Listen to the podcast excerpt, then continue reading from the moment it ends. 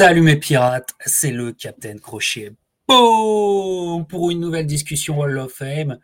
Et celle-là, elle est un peu surprise, puisque c'est la première qui concerne stricto sensus un athlète français. Et pour cela, j'étais obligé d'inviter la référence en boxe française sur YouTube et tous les réseaux. Il est en direct depuis son studio. C'est Greg de Go Boxing News. Salut Greg. Salut, salut à tous. Salut Greg, écoute, euh, ravi de te recevoir pour cette nouvelle discussion Hall of Fame. Euh, cette, cette, série euh, qui s'est centrée évidemment sur des boxeurs internationaux depuis, depuis maintenant quelques années. Et dans cette optique, pour la première concernant un Français, et eh ben, ça me fait plaisir de te recevoir puisque tu es un acteur de la scène française grâce à tes réseaux sociaux, euh, qui cartonne, Instagram, Facebook, euh, YouTube, évidemment, vous connaissez mieux que moi, les amis. Et euh, ça me fait plaisir de parler avec toi d'une carrière que je suis persuadé tu as suivi au plus près, au plus près. C'est la carrière de Jean-Marc Mormec. Voilà. Ouais, plaisir, plaisir partagé parce que regarde, moi j'ai 32 ans, je suis de 1989 et Mormec, je le suis depuis 2002. Tu vois, donc euh, j'ai commencé à le suivre, j'avais 13 ans, mais quand je te dis le suivre, c'est vraiment le suivre de, de très très près, tu vois. Voilà. Donc euh, jusqu'à la fin de sa carrière, bien sûr. Donc euh, c'est vraiment un boxeur qui m'a fait, qui m'a fait rêver dans, ma dans mon adolescence. Et voilà, c'est un plaisir pour moi de, de parler de lui avec un, un connaisseur comme toi. Ah bah merci. Bah, et, et Mormec, tu connais peut-être ma, ma question ma première question habituelle à, mon invité, c'est comment tu découvres Jean-Marc Mormec? Alors, tu viens de nous dire 2002. Euh, j'ai l'impression exactement comme moi. L'occasion, c'était son championnat du monde par, hasard? C'était un championnat intercontinental, il me semble, non? WBA à Marseille? Contre euh, Brudov, non, je crois? Ah, d'accord, d'accord. Donc, euh, ok. Ok, tu, tu, le, tu le, tu le découvres non, avant. C'est un championnat du. Vas-y, vas-y. C'est un championnat du monde, c'était, après, il me semble, non? Ouais, ouais, certainement. Mais, c'est en 2002 aussi, son championnat du monde. C'est en février 2002. Donc, je pensais que tu parlais de ça, mais. Euh... Ah, ben alors, c'était, ça, c'était le, combat à Marseille, c'est ça? Le combat à Marseille sur la plage, là. Donc, c'est juste avant. C'est ça? plus, je te jure. Voilà. Ouais, c'est, sûrement, pas, sûrement, pas grave. C'est, c'est pas Moi, je, je, te dirais en tout cas que Mormec, il m'apparaît. En tout cas, voilà, c'est depuis 2002, quoi. Ouais. Moi, il m'apparaît aussi en, en, 2002 pour son championnat du monde contre Virgil Hill. Et c'est, euh, c'est une, comment dire, c'est une, presque une surprise parce que euh, on n'est pas encore, il n'y a pas encore les réseaux sociaux justement, il n'y a pas encore YouTube, et c'est comme si un athlète vraiment de qualité m'était complètement passé au travers. Tu sais, j'avais en mm. aucune manière euh, découvert sa, progression pour aller jusqu'à un titre. En gros, je connaissais bien mieux l'adversaire, Virgil Hill. Je connaissais ah bien mieux que Jean-Marc Mormec ce soir-là. Donc c'est une vraie, c'est une vraie découverte pour un championnat du monde, ce qui est assez rare quand même. Découvrir un compatriote pour son championnat du monde ce jour-là, c'est euh, assez rare. C'est pour ça que ça m'avait marqué. Et donc, c'est un peu, euh, euh, un peu bizarre puisque je vais te dire, encore aujourd'hui, tout son début de carrière, finalement, je ne le connais pas. Je le connais toujours pas. Et donc, il faut, il faut redire à, nos auditeurs que la carrière de Jean-Marc Mormec commence dans les années 90, donc cette période faste pour la boxe française. Voilà. en 97, et ça commence euh, à la dure, et surtout dans une catégorie là où on ne va pas le connaître, chez les Milours. Mm. Ça commence chez les Milours, en 97. Vas-y, vas-y. En réalité, ça a commencé en 95, mais euh, il a fait juste 3-4 combats. Après, il a eu une blessure à la main, ce qu'il a écarté des rings pendant pratiquement deux ans. Donc, effectivement, sa carrière, elle commence euh, réellement en 97, comme tu l'as dit. Ouais. Et en 98, il me semble, il a été champion de France des mi-lourds contre Alain Simon. Mais c'est vrai que, bon, moi, personnellement, j'étais un peu jeune, j'avais 9 ans. Mais personnellement, euh, je pense que pas grand monde, à part vraiment les puristes de la boxe, ne le connaissait à ce moment-là, tu vois.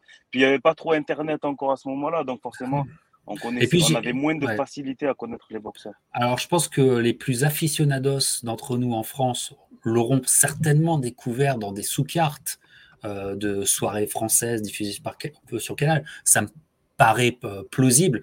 Moi, en tout cas, c'est sûr, j'en ai pas le souvenir. Euh, et pas souvenir. Mais donc, c'est une carrière qui commence à la dure parce que malheureusement, il va subir, je crois, ses deux défaites, genre dans ses cinq premiers combats. Mais c'est des. Voilà, mais c'est pour te dire qu'il a, il y a rien qui est facile. Tu vois, il n'est pas facilité. Tu sais, il n'est pas pris pour une carrière facile. Alors déjà, les Français n'ont pas vraiment l'honneur d'avoir ce genre de carrière américaine, tu sais, où le mec, il est signé et puis euh, le petit prospect, euh, ça, se développe bien pour lui. Non, non, ça la dure tout de suite. Euh, voilà. Mais il trouve ses marques. Et puis, comme tu le dis, très vite, un titre de champion de France des mi-lourds, très très vite. Et puis finalement, le mec, pendant plusieurs années, mais il va aller très haut chez les mi-lourds et ça, on s'en rend pas compte. C'est que euh, au bout d'un moment, ça dispute des combats pour être très haut classé, ça discute des, combats intercontinentaux, mais qui étaient, euh, qui faisaient office de très bon classement. Et finalement, finalement, euh, selon toi, qu'est-ce qui fait que Mormec n'a pas eu un titre chez les Milours Est-ce que c'est juste les circonstances, les opportunités, ou aussi lui qui se dit non, il faut que je change de catégorie? Parce qu'il était vraiment proche en termes de classement, il était vraiment proche d'avoir son champion chez les. Alors, je pense que c'est une question d'opportunité, mais aussi peut-être une question de poids. Je pense qu'à l'époque, il devait peut-être un petit peu galérer à faire le, poids en, il devait en, mhm. Et il faut, voilà, il faut savoir qu'à l'époque, la transition était beaucoup plus facile qu'aujourd'hui parce qu'à l'époque, la limite des lourds légers était à 86 kg c'est pas comme aujourd'hui qu'elle est à 90, 700, tu vois. À l'époque, c'était encore 86 kilos.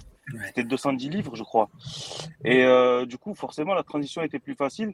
Et puis après, c'était peut-être aussi une question financière. Peut-être que les, les défis les plus intéressants financièrement et sportivement, ils étaient, euh, ils étaient en lourd léger, tu vois. Quand tu C'était 190 livres. Et après, ils l'ont passé les fameuses années de. Euh, oui, 190 livres, pardon. Ils le passent à 200 livres, effectivement. Vrai, à 200, ouais. Maintenant, c'est à 200, ouais. Ouais, excuse-moi. Et, du coup, ouais, voilà, c'est ça, je pense. Hein. Ouais, c'est ça, mais il devait se tuer, effectivement. Puis, euh, alors qu'il est aux portes de quelque chose de grand chez les Milours, euh, il doit se réinventer. Et comme, comme tu le dis, certainement pour des questions de poids. Si jamais il nous écoute, si jamais il nous regarde, d'ailleurs, on le salue, je, je fais mon Michel Drucker. Salut Jean-Marc. Euh, peut-être lui nous dirait mieux, mieux que nous, mais on, suppose ça dans une carrière qui, malgré le fait qu'elle soit extrêmement intéressante sportivement, qui reste totalement inconnu, quoi. Totalement inconnu dans son, dans son propre pays. Ça va devenir un thème, hein. ça va devenir un thème de sa carrière, euh, véritablement. Donc, transition, comme tu le dis, Greg, chez les cruiserweight, chez les lourds légers, pour, euh, à mon avis, c'était indispensable. Euh, il s'adapte bien. Et finalement, quand on regarde le Jean-Marc Normec chez les cruiserweight, il s'adapte très bien parce que quel athlète chez les cruiserweight. Mm. Hein, le mec est oui, quand tu, quand tu regardes ouais, quand tu regardes ses combats en mi-lourd, il était vraiment sec, tu vois, c'était vraiment un muscle sec. Je sais pas si tu as regardé un peu des combats de lui en mi-lourd, mais vraiment, c'était un peu à la Holyfield quand il était en lourd léger, un peu à la Holyfield quand il était en lourd léger, tu vois. Mmh. Un peu le même style de corps, tu vois. Donc, ouais, euh, ouais prendre, je pense que prendre 4 kilos, 4-5 kilos, c'était vraiment pas un problème pour lui, tu vois pas un, problème pour lui. Euh, enfin, même, je dirais, une bénédiction pour lui, tu vois. Parce qu'il est bien, il, développe une boxe, et puis euh, il développe une boxe qui va devenir vraiment sa marque de fabrique. C'est-à-dire, il est compact, il euh, est sur son homme, il l'asphyxie, il est très bon dans ses. très intelligent dans comment dire, les combinaisons qu'il fait, corps-face. il y a beaucoup de. Comment dire Très il y, a, beaucoup de recherches là-dedans euh, et, le mec asphyxie ses gars. Et donc, bah, chez les lourds légers, ça va très vite en fait. Très vite. Euh, il, fait des combats à la fois pour se, euh, comment s'équilibrer chez les lourds légers et puis il prend en compte une belle opposition, mais qui montre très vite que c'est bon. Et donc, il va avoir son championnat du monde WBA. Bien sûr, on est avec les Zacharias à l'époque. Donc, euh, qui, dit, qui dit avec les Zacharias, bon, un championnat du monde ne peut être que WBA, hein, évidemment, et mais va arriver ce moment qui va en fait le faire découvrir à, la France entière, en fait, tu vois. Et c'est incroyable que faut que ça soit un championnat du monde. Et regarde, mm. voilà le ticket. Alors, je ne sais pas si euh, toi et tes proches ont eu l'occasion. On est en fait, on est en, le 23 février 2002 Et on a ce championnat du monde entre Virgil Hill, oui, c'est le nom du titre, contre Jean-Marc Mormec, Virgil Hill qui aura finalement boxé beaucoup en France. Il y a une histoire française de Virgil Hill, euh, Hall of Famer, enfin une vraie légende. Ça se passe à Marseille, ta, ville de cœur.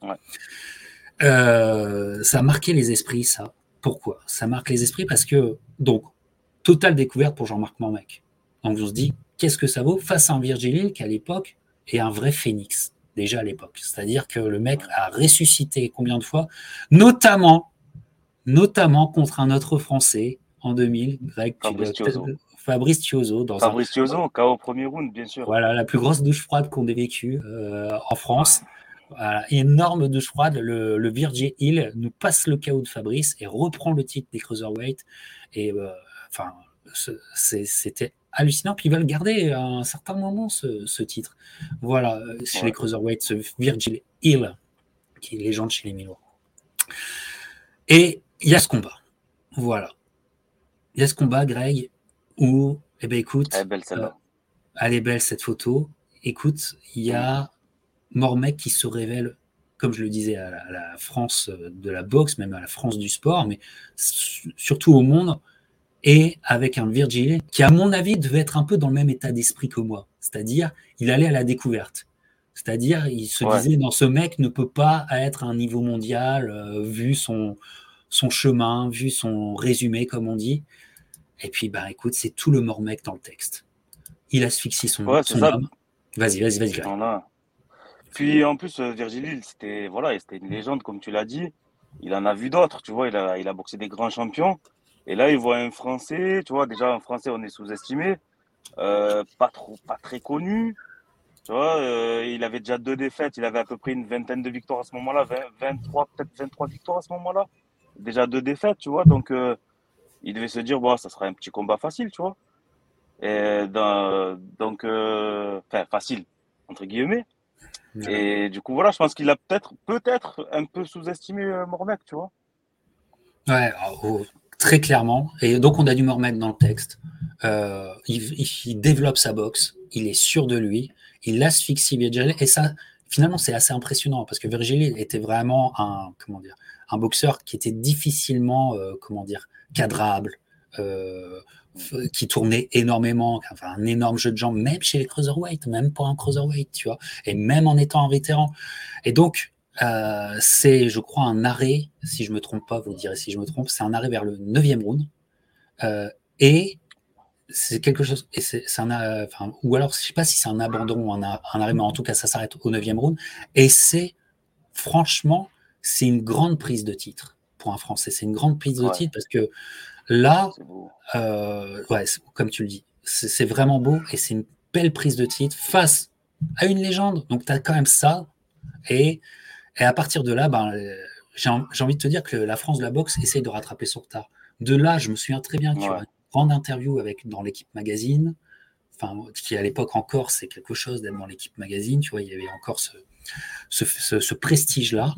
Euh, voilà, on découvre le Mormec, euh, et puis en fait, on s'aperçoit, je ne sais pas si ce que tu en penses, Greg, c'est que Mormec devait absolument gagner cette ceinture pour, pour, pour au moins arriver à exister parce que finalement euh, va arriver déjà le conflit, un conflit qui va vraiment faire du mal à sa carrière, c'est le conflit avec les Acariès. Ouais, c'est ça. Ben, je pense que je pense qu'il l'aurait un peu mis à la poubelle, tu vois, s'il n'avait pas gagné ce combat-là. Mhm. Malgré que voilà, c'était quand même Virgile il est en face, qu'il avait, je crois, 38 ans à ce moment-là, Virgile. Oui, ouais, c'est ça. 36 ans ou 38 ans, ouais. 38. 38 ans. Donc, euh, ouais, 38, ouais. Donc, euh, mais Mourmec, il se devait de, de, gagner ce combat parce que je pense que derrière, il serait, il serait parti à la poubelle, je pense. Hein. Donc, un niveau de pression dans son esprit qui devait être hallucinant quand même. Et le mec performe, quoi, tu vois. Donc, euh, ça, euh, ça noté. Quand tu joues ta carrière sur un combat, que tu te dis, putain, ce soir, j'ai pas droit à l'erreur, mais en même temps, j'affronte une légende. Tu vois, qu'un an et demi avant, il a mis KO au premier round Fabrice Ozo, qui était l'un des meilleurs boxeurs français ça doit être, ça doit être quand même pesant, tu vois. Ah, tout à fait. Et il le fait, quoi. Il Après, le, le, combat contre. Pardon. Ouais, et le combat contre Chozo, je le prends pas non plus trop en référence quand même, parce que pour moi, je pense que c'est plus Fabrice Chozo qui a perdu ce combat plutôt que Virgil Hill qui l'a mis. Voilà. C'est un gros Parce que tu regardes le, premier combat entre les deux, tu regardes le premier combat entre les deux, c'était quand même assez serré. Fabrice Chozo, il perd Très beau des knockdowns, tu vois. Eh oui, qui se passe à Levallois en 93. Fabrice est un peu jeune, si on peut dire, à l'époque, mais tant de sa chance. Il 24 ans à l'époque. On est chez les Milours à l'époque. Hein. On, est chez les Milours. Euh, Virgil Hill est peut-être dans euh, son pic de carrière, surtout à cette période-là, en plus. Donc, euh, la performance de Fabrice était énorme. Mais toujours est-il que euh, la douche froide et l'accident est arrivé et que euh, il, euh, en tout cas, la droite, il l'a bien placée. Hein. la droite a été bien placée. Hein, ça, voilà. Ça, ça s'est pas passé du côté de Marseille, ça s'est passé du côté de Lyon. voilà, on s'en souvient encore, c'était sur France 3. Voilà, on s'était sur France 3 euh, et euh, France 3 qui se lançait dans la boxe parce que Charles Bietri était arrivé sur France 3 et puis pour le premier événement, boum, douche froide. Voilà, c'en était fini. Euh, c'est dommage, ça c'est bien triste parce que en fait c'était ça a été un vrai problème pour nous le public. mais on revient sur Jean-Marc Mormec qui est qui en fait montre tout de suite que on, on lui fera pas comme au reste des boxeurs. Et en cela, j'apprécie dire, l'attitude, le caractère de, Mormec, qui euh, comprend très bien qu'il euh, ne peut pas rester simplement pour se protéger. Tu me diras ce que tu en penses, Eric. Pour se protéger, il ne peut pas rester simple athlète. Il doit mettre les mains dans le cambouis de, du business. Et, euh, il ne veut pas, et ça je respecte énormément, que finalement sa carrière soit menée et soit écrite par autre que lui. Ce qui est souvent le cas. Souvent, les acariès, alors on peut euh, comment, avoir des griefs et, à la fois du respect des griefs pour, pour ce qui est leur carrière de promoteur. Mais il faut bien dire que dans la boxe française, les acariès, c'est eux qui écrivaient les carrières de leurs boxeurs. Et, ah et qu'on était dans un truc balisé.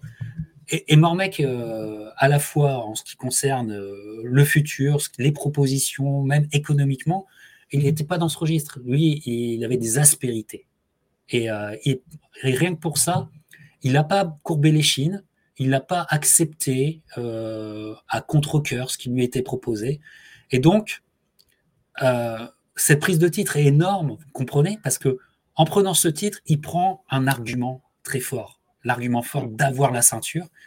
Et là, il va prendre, il veut prendre ses libertés avec euh, les Acarias. Les Acarias lui en voudront très fort, puisque on va en parler, mais pendant plusieurs années, il va, avoir une, il va être blacklisté dans les médias, c'est-à-dire qu'on n'aura même pas la diffusion de combats qui étaient importants pour lui, des défenses de titre de Jean-Marc Mormec. On n'aura même pas la diffusion de ça. Apparemment, soi-disant, c'est ce que Mormec dit sous euh, un peu la pression des Acarias. Donc, euh, mais il garde sa liberté et pour prendre sa liberté, eh ben, il va aller s'associer avec le, boss de l'époque. Dans les années 2000, il est vraiment le boss, c'est Don King. Ah voilà, c'est Don King euh, et c'est pas, c'est comment dire, c'est pas simple. C'est-à-dire, oui, ok, tu, tu, tu quittes les Acaris et donc d'une certaine façon, tu es obligé de quitter la France. Mais pour aller vers, avec Don King, c'est pas simple non plus. Mais euh, moi, le, mec m'a fait super kiffer dans son attitude. Mais là, pour toi, Greg, c'est vraiment, c'est vraiment triste et un peu désastreux de voir que notre champion, en fait, ne va pas avoir de soutien médiatique en France et va devoir s'exporter. Ben, c'est ça, de toute façon, à l'époque, euh, on va pas se le cacher, les Acarias, ils, pouvaient monter, mais ils pouvaient aussi démonter une carrière, tu vois. Donc, euh, et puis, ils avaient les médias dans la poche, et ils avaient tout le monde. En fait, c'était eux les patrons de la boxe en France, tu vois. Donc, euh, mmh. s'ils voulaient que, que aucun média ne s'intéresse à toi malgré que tu es champion du monde, euh, aucun média ne, serait, ne se serait intéressé à toi, tu vois. Voilà. Donc, euh, c'est une bonne chose. De... C'est une bonne chose de toute façon que Mormec soit parti. De toute façon, je pense qu'aussi c'est un peu de son côté, son côté un peu entrepreneur, tu vois, qui fait qu'il mmh. ne voulait pas être géré par forcément par les Acarias. Et puis, ça. puis quand, tu, quand tu deviens champion du monde, tu de. Voilà, tu te dis maintenant j'ai droit de toucher des vrais chèques, des vraies bourses. Et je pense qu'avec Don King, il a touché des bourses qu'il n'aurait peut-être pas touché avec les Acarias, tu vois. Et, et tout, tout c'en est pas simple. Ça n'est pas simple, mais voilà. Et donc va commencer une carrière, ce qu'on appelle la carrière américaine de Jean-Marc Mormec. Mais il faudra remettre, on va en profiter pour remettre ça dans le, contexte. Ouais, effectivement, il, va avoir une très belle carrière, très prestigieuse par rapport à là où il va boxer, euh, mais dans des soirées King. Enfin, euh, c'est logique, dans des soirées King où euh, en fait il l'a pas facile. C'est-à-dire que Mormec est signé par King, mais King ne travaille pas Mormec comme pour en faire une star américaine. Et d'ailleurs, en tant qu'Américain, ça n'a pas vraiment de sens. Il travaille Mormec pour avoir un champion qui a une ceinture et qui a du talent à proposer euh, dans la plupart du temps des sous-cartes. Et, mais, et donc, il va pas l'avoir facile avec, il va pas avoir des adversaires euh, easy, tu vois. Ah, c'est pas du tout ça. Et c'est pour ça que c'est un, chemin de. Il prend des chemins de traverse, mais ça a de la gueule, parce qu'en fait, il y a du niveau tout le temps. Et le niveau tout le temps va se montrer, euh, comme je vous le dis, avec, tiens, j'ai l'affiche de la soirée. Parce que les gens ont oublié que Mormec faisait partie de cette soirée. C'est une soirée dans les années 2000, peut-être tu t'en souviens, qui avait été hyper importante, un peu oubliée maintenant, mais c'est de cette soirée-là. Ruiz ah ouais, D'accord, ok. Ouais. Parce bah, que, vois, je, ne me rappelais même pas que Mormec l'avait boxé ce soir-là. Tu vois? Et en fait, Mormec est en sous-carte de Ruiz Jones, qui se passe à Las Vegas, et il euh, défend son titre contre Alexander Gorov, qui, est, qui, avait, qui était un, qui un on peut dire un vétéran, mais toujours bien classé, toujours dangereux. Norbert Ekassi s'en souvient. Dangereux surtout. Dangereux. Et là, on a une performance de Mormec hallucinante. Il le, bah, comme à son habitude, mais là c'est criant de vérité, il l'asphyxie, le Gurov. Le Gurov. Il va au septième, il me semble, non? Euh, Il y a un knockdown. Alors je sais plus comment, euh, si le bat au septième ou si c'est un peu plus tard, mais en tout cas il y a des knockdowns. Et je crois que tu as raison, au septième, il y a un gros, euh, un gros knockdown où le mec, il est, il est déjà épuisé. Groff est déjà épuisé. et ça, c'est toute la boxe de Mormec. Il t'épuise son gars, il est toujours sur ta gueule. Euh, ça travaille, comme je vous le dis très bien, les ouvertures au corps et ça remonte des très beaux, euh, du très bon travail. Et c'est ça pour une défense de titre. Encore une fois, ça a de la gueule. Belle défense de titre. Belle défense de titre. C'est un combat dont tu te souviens, Greg? Euh, je l'ai regardé, euh, je l'ai regardé bien après, mais honnêtement, j'en ai regardé tellement des combats de Mohamed que, que, en plus, je me confonds toujours Gurov et Valérie Brudov. Tu vois, je me confonds toujours ah. les deux, donc. Euh, donc j'ai peur de, de, dire des bêtises. bah, donc c'est en, en sous-carte et c'est là où je veux en, revenir parce qu'après, dans le dans le, le discours qu'on a sur Mohamed, on dit il aura fait une carrière américaine. Oui et non. Oui, c'est vrai, il aurait fait une carrière, euh, il aurait été aux États-Unis, il aurait été diffusé aux États-Unis, il aurait été travaillé aux États-Unis, mais en sous-carte. Et ce qui est malheureux simplement pour ce combat entre Mormec et Goao, la seule chose qui est malheureuse, c'est qu'il n'y a personne dans le stade à ce moment-là. Le stade est encore un peu vide. Et le stade est, euh, tu vois, le stade n'est pas rempli. Euh, il est vide. Il est en début de retransmission du pay-per-view d'HBO.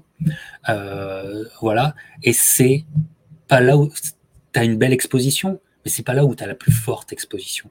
Et ah Mormec, n'aura jamais une énorme exposition aux États-Unis, comprenez-moi. Voilà. Mais en tout cas, il défend son titre. Oui, et en plus, il, a, il doit avoir un beau chèque. Ça se passe à Las Vegas. Euh, ça lui change de la France. Euh, et surtout, il montre que des changements euh, de dimension, changement de langue, changement de pays, ça change rien. Le mec est là, ça change rien, ça performe pareil. Ça, c'est très beau. Ça, c'est. Vas-y.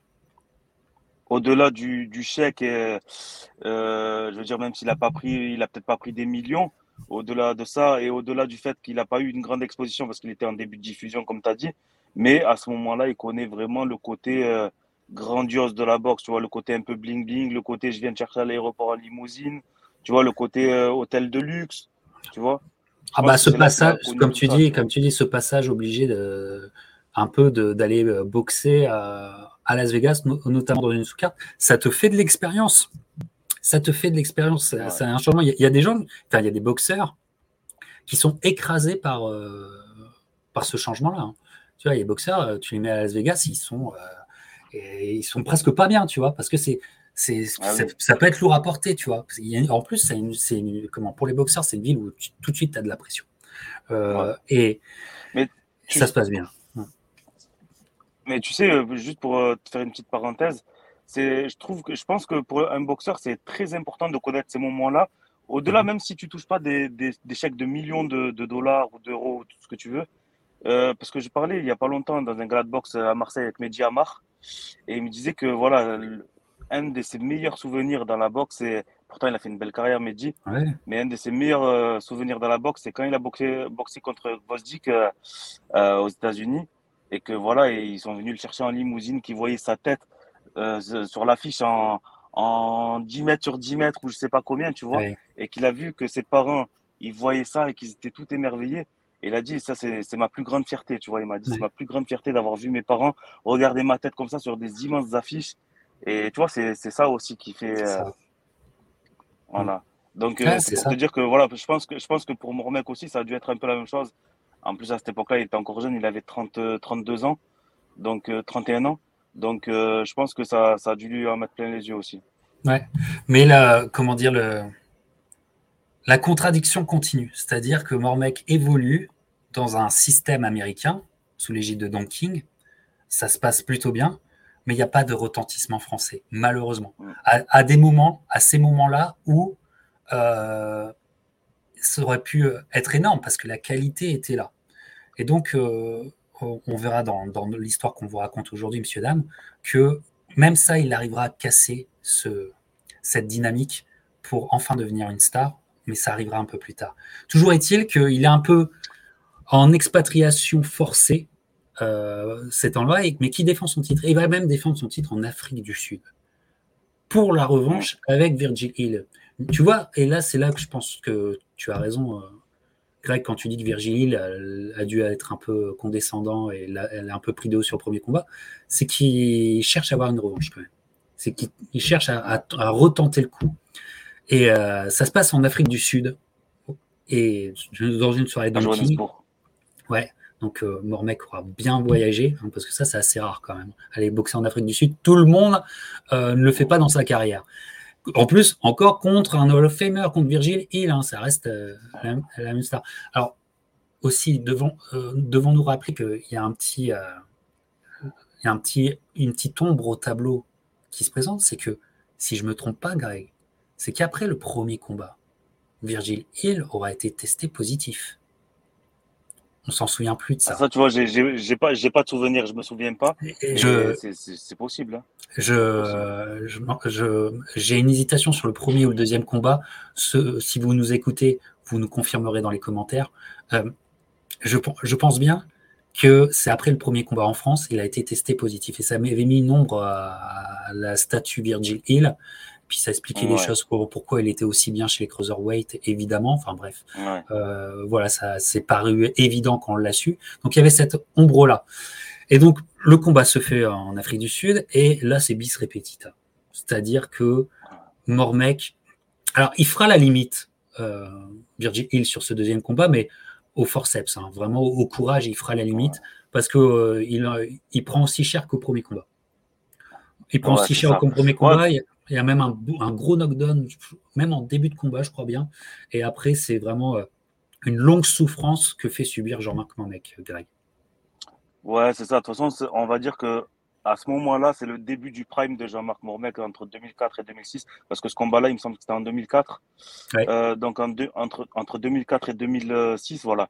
C'est vraiment là son prime, tu vois. Et euh, non, ouais, franchement, franchement c'était un très très beau combat.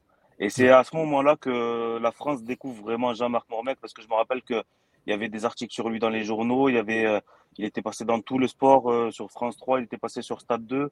Donc euh, c'est vraiment à ce moment-là, il me semble que, que vraiment la France découvre le grand Jean-Marc Mormec, tu vois. Il arrive à casser la malédiction là. Moi, je pensais que c'était un peu plus tard qu'il arrivait à casser cette malédiction et à se Toi, faire. tu pensais que c'était contre Bryce White? Ouais, c'est ça, mais je, mais je pense que je, je peux me tromper, mais ça, ça, ça arrive avant, où vous, il arrive à, casser la, malédiction et à avoir du retentissement en France, même si ce combat n'était pas diffusé en France. Et, on avait, et là, il n'y avait pas d'internet, il n'y avait pas moyen de pirater euh, comme on fait euh, maintenant, tu vois, et tout. Et, et, c'est bien triste parce que quand même, euh, voilà, c'est encore une défense de titre d'un champion du, enfin, d'un title holder. Moi, je préfère l'appeler jusqu'à présent un title holder français. Et bon, on est dans les années 2000, hein, et enfin, je veux dire, ça courait pas les rues non plus, malgré qu'on ait eu des, des bons champion en France. Et je veux dire, on n'avait pas un cheptel euh, à l'infini, tu vois. Et bah, c'est euh. encore une belle victoire. Vas-y, Greg. Ah, après, moi, je te, dis, je te dis ça. Je te dis que la France l'a découvert à ce moment-là parce que moi, en tant que fan de boxe, je scrutais tout ce qui se passait dans la boxe, tu vois. Donc, je le voyais dans les journaux, je le voyais un petit peu à la télé.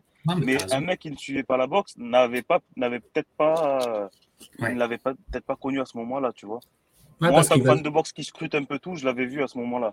pour les fans de boxe, c'est là où euh, sa présence, là, on peut plus, euh, on peut plus euh, nier sa présence.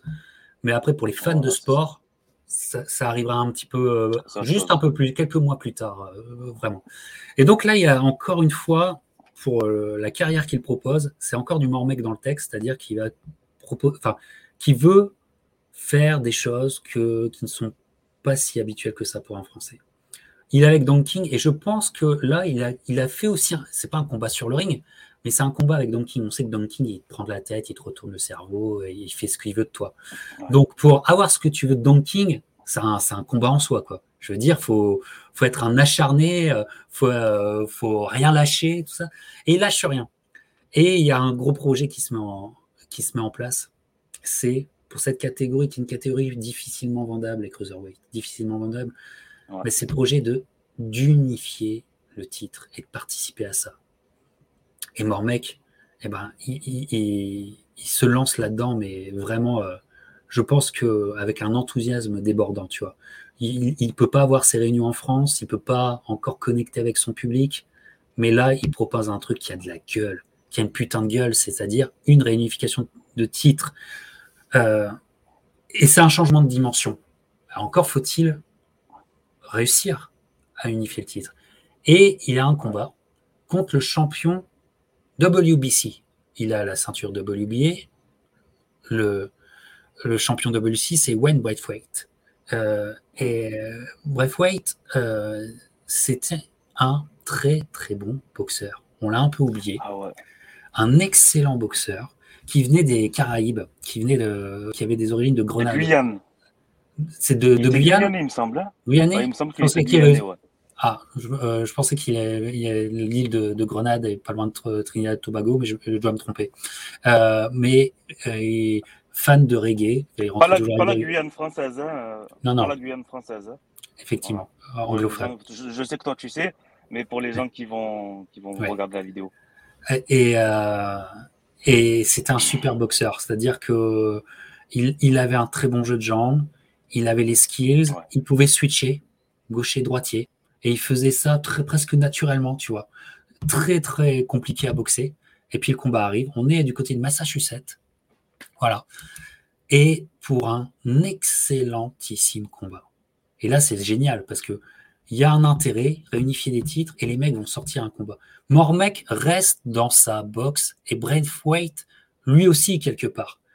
Donc, Mormec va euh, va de l'avant constamment, hyper bon au-delà du mec qu'on aime et qu'on apprécie. Je pense que Mormec, il a montré dans toute école de boxe pour ses blocages.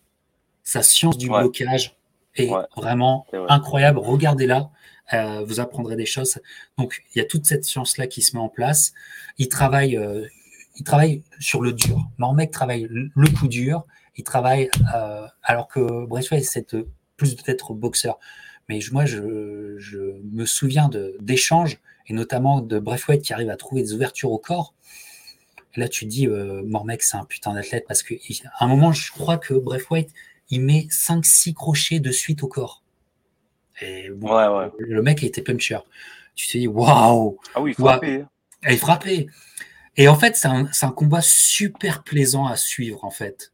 Moi, je trouve que, tu sais, en termes juste, alors c'est pas un terme qui convient, mais en termes de fun, c'est en termes de plaisir à regarder.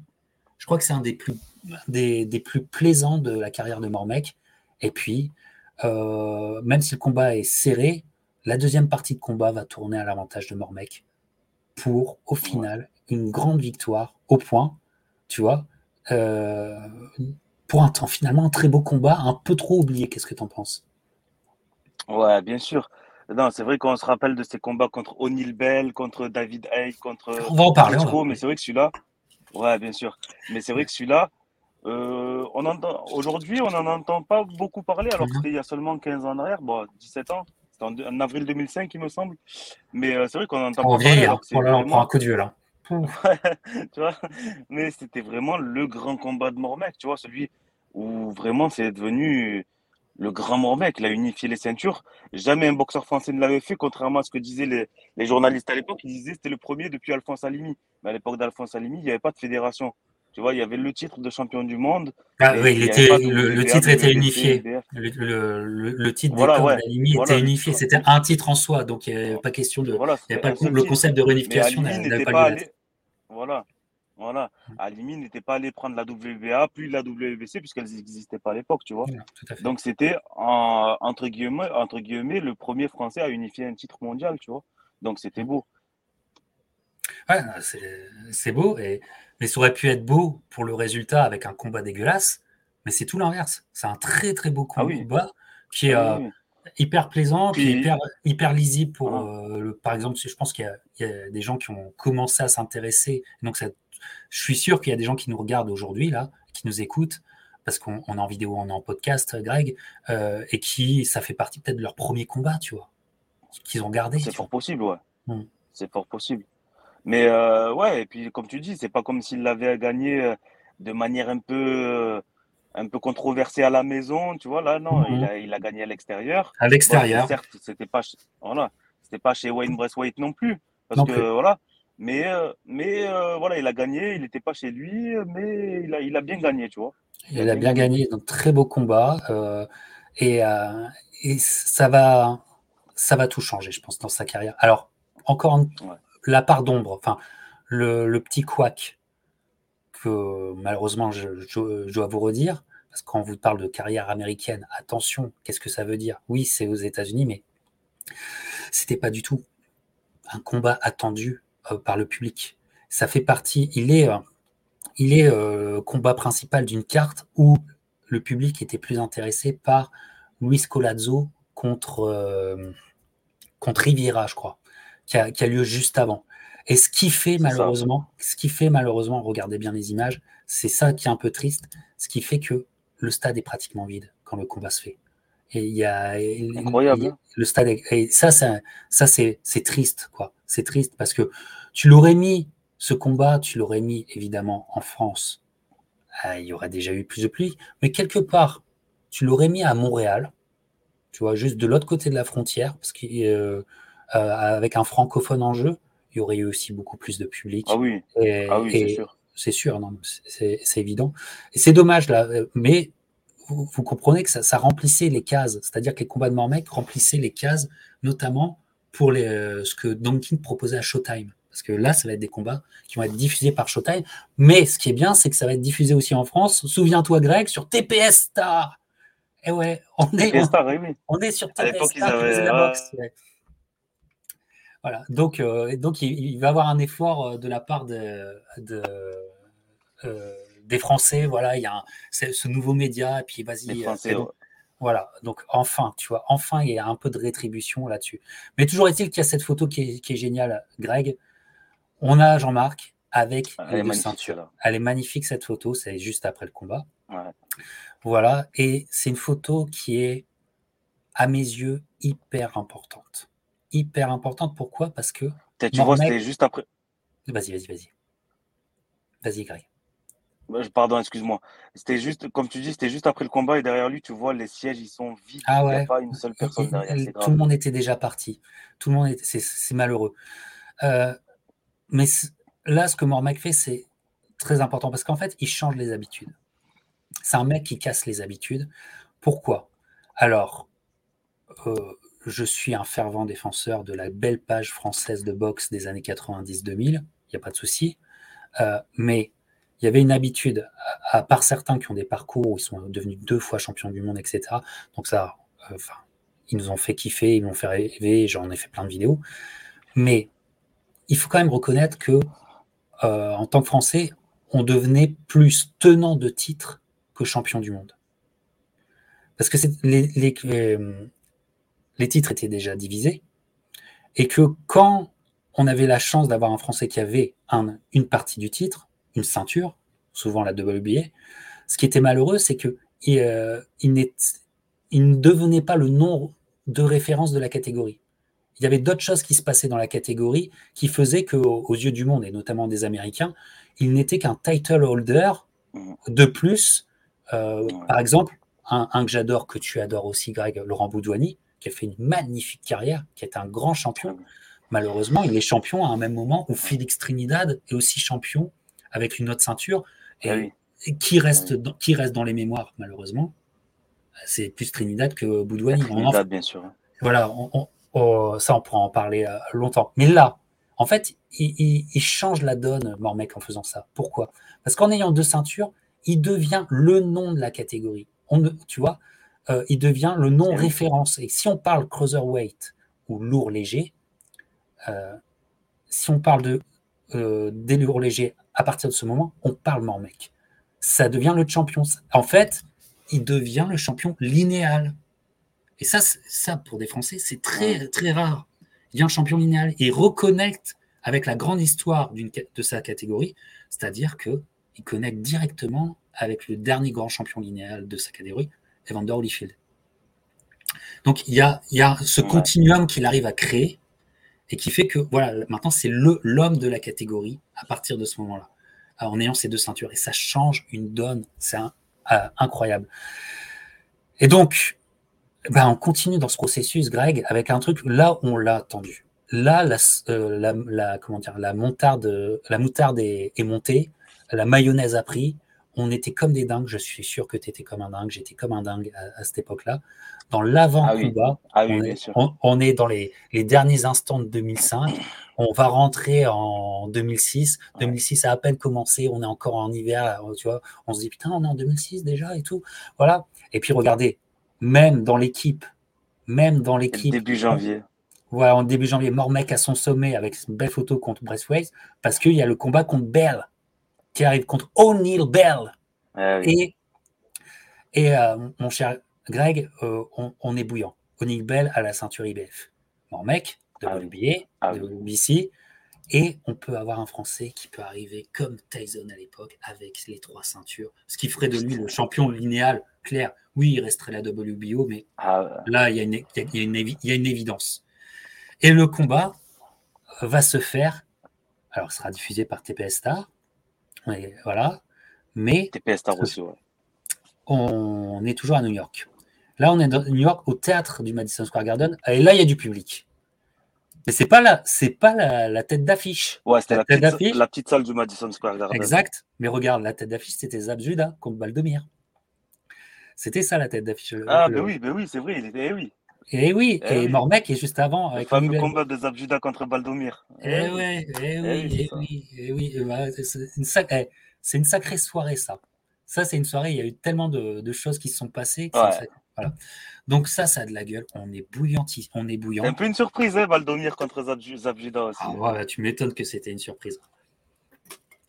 Mais concernant Mormec, il arrive, il est, enfin, il est prêt.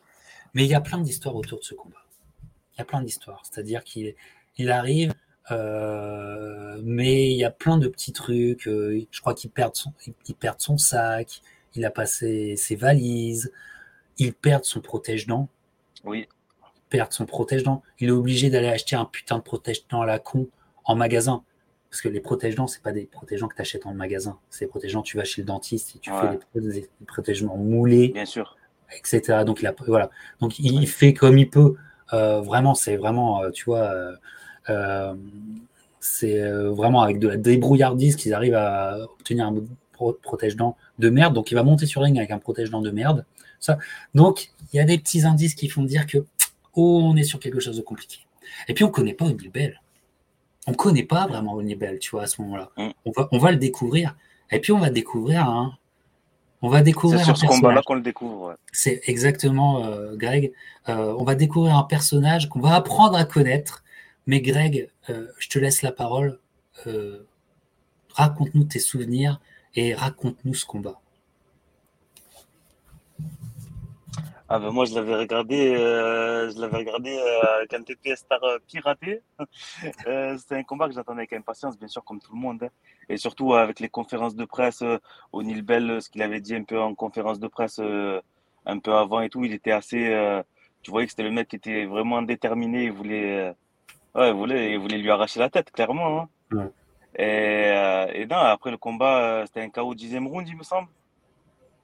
Oui. Ouais. C'est un KO au dixième round, c'est exactement ça. Ouais. Ah ouais, tout à fait, mais. Euh... non, franchement. Vas-y, vas-y. Non, vas-y, vas-y. Mais, un KO au dixième round, mais qui. Comment dire euh, Qui est crève-cœur parce qu'on a un grand combat. On a un très grand combat. On a un très grand, un, combat, très. Un grand combat, mais comme, comme, comme Vas-y, vas-y, Greg, vas-y. C'est un peu à l'image de son combat aussi, dont on... c'est un peu à l'image de son combat dont on parlera juste après contre David Aye, euh, où Mormec fait un très grand combat, mais qui se fait avoir euh, à un moment donné du combat et, et, ça pardonne pas quoi. Puis il est coincé dans le coin, euh, euh O'Neill Bell lui met une bonne série, mon mec il tombe, il, O'Neill Bell il lui, met il lui rajoute un coup derrière la tête, tu vois, qui, je pense que c'est ah, vraiment ce coup-là qui va assommer, tu vois. Il y a du dirty parce que souviens-toi, en fait, donc le combat commence. Donc rappelons qu'il y a une entrée sur le ring de Mormec dont je me souviendrai parce qu'il a la classe. Tu sais, il a eu un costume fait par un fait par un couturier, tu sais, où en fait c'est comme si Agnès B, par Agnès B à l'époque. Voilà, tu vois, tu vois, tu vois pourquoi Greg est, venu parce que des, détails comme ça, faut les ressortir quand même. Et euh, et, et, il a vraiment top la classe et le combat démarre sur les chapeaux de roue. Ce qui est très fort avec ce combat, il, il est euh, alors il est crève-cœur pour nous, mais c'est un combat très plaisant parce qu'il est très spectaculaire. Il y a des enchaînements spectaculaires de la part de Mormec qui, sachant qu'il n'a pas son protégeant, tout ça, je pense qu'il joue, chaque coup, il joue le tout pour le tout sur chaque coup. Il met tout dans ses coups. Il met tout dans ses coups. Et ah O'Neill Bell, franchement, le O'Neill Bell est secoué. Euh, O'Neill Bell est secoué. Mais O'Neill Bell était aussi truqueur, hyper intelligent sur le ring. Euh, donc, en fait, tel un roseau, tel un roseau, il va plier, mais il va pas céder. Il va pas céder pendant les premiers rounds qui sont pour Mormec qui sont vraiment pour moi. Et puis là, Bell, euh, finalement, voit que Mormec, avec le débauche d'énergie qu'il a, en train de fatiguer, progressivement il fatigue. Bell développe sa boxe. Il y a aussi des petits coups bas. Il y a un coup bas et un coup sous la ceinture qui fait mal à Mormec. Regarde, il, met un, genou à terre. Et d'ailleurs, bêtement, je trouve, et c'est là que tu vois que il, y avait des côtés où il n'avait pas vraiment d'expérience du dirty, euh, Jean-Marc, c'est qu'il repart tout de suite au combat. Alors que le arbitre lui dit, mais tu sais, tu peux avoir 5 minutes. Hein. Tu as droit à 5 minutes. Tu peux avoir 5 minutes, exactement. Tu vois, Emily, tu vois, alors qu'on voit qu'il souffre, tu vois, il les prend pas, tu vois. parce que je pense qu'il se dit pas, ah non, mais je peux les prendre. Il, dit, il, il, réalise même pas, tu vois, ça. Et puis aussi, c'est là où on voit que. Je pense que c'était aussi une question de fierté, peut-être. Ouais, ouais, malheureusement, voilà, malheureusement, euh, peut-être mal placé à ce moment-là. Euh, et euh, on voit aussi que Mormec, on vous a décrit sa boxe, mais c'est un boxeur extrêmement clean. C'est-à-dire que finalement, il n'a pas la science du clinch. Alors que c'est un boxeur qui va vers toi, qui, qui, t'asphyxie, il n'a pas cette science du clinch. Et face à O'Neill Bell, ça, ça va poser problème. Parce qu'O'Neill Bell, lui, a la science du clinch, sait comment faire pour te fatiguer, pour te frustrer, euh, effectivement. Et puis, sans s'en rendre compte, alors que le combat est toujours spectaculaire, spectaculaire, sans s'en rendre compte, ça passe du côté de Bell à partir du septième. Et puis, il y a mm. au dixième un enchaînement, euh, comme tu le disais, euh, Mormec est pris dans un coin du ring.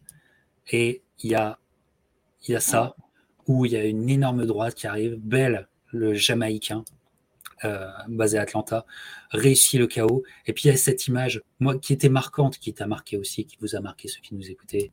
Il y a cette image-là parce qu'on la voit, on la ah voit sur l'écran. Ah il y a l'image voilà, où, il est et il a le regard hagard, même, même s'il se remet assez vite finalement, il se remet assez vite du chaos, il est lucide assez vite quand le, quand le, médecin le sculpte, euh, tu, ça se voit qu'il est lucide, mais l'image est impressionnante. L'image est impressionnante et malheureusement. Elle est dure, ouais, elle est dure. et malheureusement, euh, on a une défaite de Jean-Marc dans un championnat du monde, mais dans un vrai, si je puis dire, c'est pas, tu comprends ce que je veux dire, Je vais dire un vrai championnat du monde. Non, dans un championnat du monde avec un grand C, où les, les euh, où euh, le linéal, le champion linéal allait advenir, où il y avait toutes les ceintures en jeu, à part la WBO, on s'en fout. Euh, enfin, c'était le, le grand championnat du monde cruiserweight depuis Holyfield.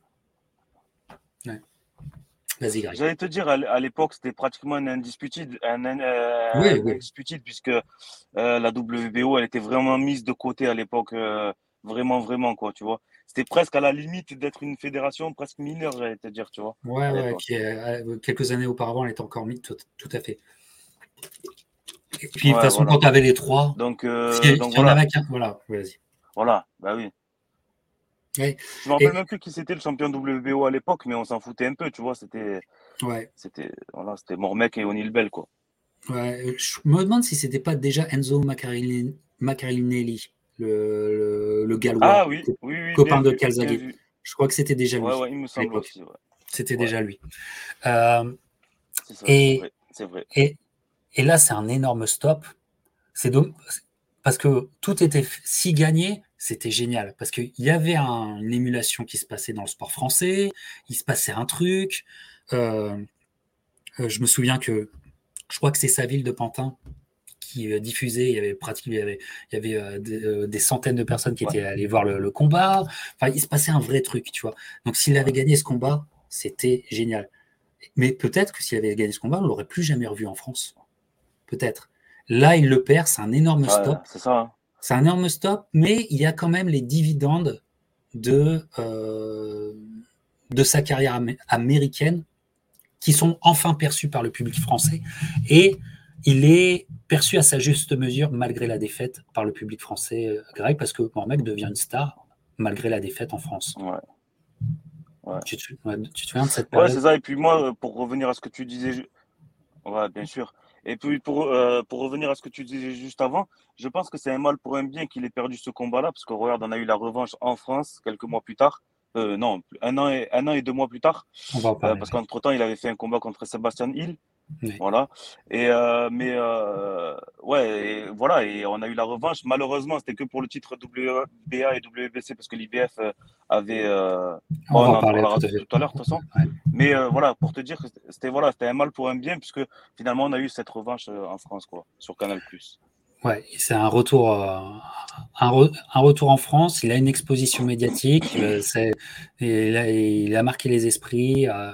voilà, c'est et et finalement, à cette période-là, finalement, là, on va rentrer dans un débat qui a tout, mais c'est là où on euh, rate le coche. Euh, la boxe française rate le coche. Je m'explique. Il y avait un. bah, tu, sais où je, tu sais où je vais en venir. Euh, il y avait un, une rivalité naturelle, enfin bref, pas une rivalité de personne, mais une rivalité sportive naturelle qui était là, qui était là, qui était devant nos yeux. Même catégorie, euh, oui, bien euh, pas même carrière, euh, même réputation, même renommée. De grands champions. De grands champions. Et puis dans cette année 2006, il va y avoir des tractations. Ça va se parler. Mais malheureusement, ça va jamais se faire. Mormec, Chiozo, à ce moment-là, on en parle, ça discute, ça essaye de se faire.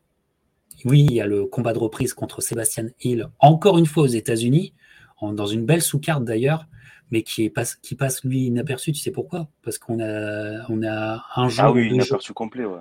Bah, deux jours de la, de la, finale de Coupe du Monde avec Zizou. Donc, donc euh, tu vois, c'est ça passe, ah ça passe au travers. Ah ça passe complètement. Je m'en ah souviens, tu vois. Je, ça passe au travers, tu vois. T'as vu, j'ai sorti, ça pour tout le buzz là. J'ai sorti ça pour toi, euh, Greg. Hein. Tu sais, je l'ai mis aujourd'hui pour toi. Voilà. Mais euh, pendant des mois, on en parle. Ça ne se fait pas. Et moi, je pense que ça ne se fait pas. Alors, bon, Chozo était plutôt euh, voulait plutôt arrêter. Il, avait des, problèmes à un œil aussi à, l'époque. Voilà, moi je connais des boxeurs. Alors, on va pas lui jeter la pierre, hein, c'est normal, la santé avant tout. Mais bon, j'ai connu beaucoup de boxeurs qui ont eu des problèmes à, l'œil et qui avaient quand même continué à boxer. Mais on va quand même pas lui reprocher ça. Ils sont revenus avec des décollements de rétine, ouais. bien sûr, bien sûr, on en, on en connaît, et kickbox toujours. Et, euh, et il y a Fabricio euh, et là, tu vois, c'est un vrai problème. Que, alors, bien sûr, ils ont leurs raisons et on n'a pas leur jeter la pierre. C'est eux qui montent sur le ring. Mais pour la boxe française, c'est un vrai manque et c'est vraiment une occasion ratée comme rarement on en a vu. Parce qu'en fait, que des, que des combats franco-français avec une rivalité, avec ce, ce niveau de médiatisation pour les deux, mais écoute, on a, pour l'instant, on n'a pas revécu ça. Pour l'instant, cette occasion ne s'est pas représentée pour nous ah Français. Hein. Tu vois? Euh, Vas-y, vas-y. Ce niveau de médiatisation, ce niveau ce niveau de médiatisation, comme tu dis, ce niveau sportif, parce que c'était deux très grands champions. Euh, et aussi, c'était dans les catégories lourdes, tu vois, c'est les lourds légers. Donc, forcément, que, tu sais, on, on, sait que les catégories lourdes, ça attire beaucoup plus le public, tu vois. Les poids lourds, les lourds légers, ça attire beaucoup plus le public qu'un un combat de poids plume. Euh, à tort ou à raison, on ne sait pas, tu vois, chacun ses goûts. Mais euh, franchement, ce combat, il aurait facilement rempli un stade, je pense. Hein. Oh oui, Oh oui, on aurait pu voir les choses en grand. Moi, je suis, comme tu le dis, je suis persuadé, on aurait pu voir les ah choses en grand. Et tu vois, moi, j'ai envie de le comparer euh, parce que pour moi, c'est symbolique. Ça dit beaucoup de, de, nous, tu vois, la boxe française. Parce que euh, en tant que marché, tu vois, en Europe, bon, il y a le marché anglais qui est hallucinant. Et j'aurais pu prendre mes exemples de rivalité anglaise euh, là-bas, hein, Eubank Ben, et tout, tu les connais. Hein je veux dire, eux, c'est des spécialistes pour ce mm. qu'on appelle les domestic fights de folie. Hein, et qui nous ont toujours fait. Genre, je parlais euh, il y a quelque temps euh, sur ma, ma, chaîne, je parlais de Froch contre Groves. Qu'est-ce que c'est sinon un truc de fou ah Voilà. On aurait pu faire quelque chose de beau. Et moi, je veux le comparer à autre chose. Je veux comparer à un marché qui ressemble plus à la France, mais qui est quand même qui a toujours été au-dessus de la France, c'est l'Allemagne. Dix ans auparavant, en Allemagne, ils ont la même situation. Et à la différence de la France qui rate le coche, les Allemands ne ratent pas le coche. Mais ça aurait pu ne pas se faire. Parce que je parle d'une rivalité, mais qui va faire. Euh, moi, j'ai deux, trois potes allemands euh, et qui m'en parlent encore de ça. Henri Masque contre Graziani mmh. C'était les deux Allemands. Il y avait une rivalité sportive. Euh, et Masque était en fin de carrière. Hein. Il aurait, ça aurait pu, et puis en plus, à l'époque, il commençait à être blessé, tout ça. Ça aurait pu ne pas se faire, mais ça se fait. Et ça change là tout. Ça change tout. Ça devient cristallisant, ça devient un marqueur, une date forte de la boxe allemande. Euh, ils font ça dans un stade de football, je te raconte pas, il y a du public. Voilà. Le combat est ce qu'il est, euh, la rivalité est ce qu'elle est, mais ils délivrent le truc. Et ce qui fait que, en fait, ils font ça pour, le, pour la boxe allemande, c'est génial, qui est, ça break. Alors que en France qu'on n'ait pas eu ça. Moi, je pense que c'est un énorme manque. Vas-y, Gary. Eh oui. Et pourtant, contrairement à Mormec et Fabrice Thiozo, Henri Masque était un peu à, l'image de Sven Hotke à l'époque, un mm. boxeur qui était jugé euh, ennuyeux, tu vois, tu, tu savais mm. que ça allait aller aux 12 rounds, c'était pas un boxeur spectaculaire, c'était pas un boxeur qui, qui allait mettre des chaos fulgurants, ah tu vois, foudroyants. Donc, euh, et pourtant, il y a eu, ce, comme tu dis, cet engouement autour du combat. Donc, imagine un peu un, un contre Tiozo. Voilà. Et, ça, ça, je pense que, alors, je pense qu'on a, pâti de ça pendant au moins une décennie. Franchement, je le pense euh, vraiment, tu vois. Là, il y a un renouveau et tout ça, mais euh, ça, a été un vrai manque. Bon, peu importe. Peu importe, parce que Mormec, je pense que lui, était aussi euh, dans l'objectif de la reprise de ses titres. Il l'avait vraiment mauvaise de ce combat contre, euh, contre O'Neill Belt, cette défaite crève-cœur, dont je pense il avait beaucoup de regrets et de. Tu sais, il y a beaucoup de remords parce qu'il y avait plein de petites choses qui n'étaient pas allées. Il le savait très bien. Et donc, euh, il est de retour en France. alors ça, c'est qui est derrière, c'est Patrick Balkany-Levallois qui arrive à monter ce combat. Ça se passe euh, sur Canal+. C'est un vrai événement en France. C'est génial. l'affiche est pas trop mal. Je te la mets là. Tu vois, Mormec Bell, la revanche. C'est O'Neill Bell, le champion, mais qui vient, qui n'a pas, qui n'a pas boxé depuis, lui, et qui, euh, qui prend, qui a certainement, euh, qui vient parce que le chèque est de Canal et donc qui est beau. Il a, comme il n'a pas boxé, il a perdu la ceinture IBF. Ça, c'est vraiment dommage. Voilà, pour des questions aussi de taxes, à mon avis, il s'est départi la IBF. Ça, l'a arrangé. Et puis, c'est une rivalité qui est, qui est géniale parce que, en fait, là, c'est une rivalité personnelle. Il ne pouvait pas s'encadrer. O'Neill Bell avait un malin plaisir à essayer de rentrer dans la tête de Mormec et Mormec euh, le détestait cordialement. Regarde, euh, à la pesée, le détestait cordialement, tu vois. Et euh, il arrive, il arrive prêt avec un changement d'équipe, avec, et là j'ai oublié le nom, j'ai un trou de mémoire. Il a ce, cet, entraîneur. Voilà, merci. Qui est un vieux de la vieille à l'époque, qui, a, qui les a tous entraînés de Larry Holmes. Il avait entraîné Tyson. Et Tyson, notamment en 97 et d'autres fois aussi.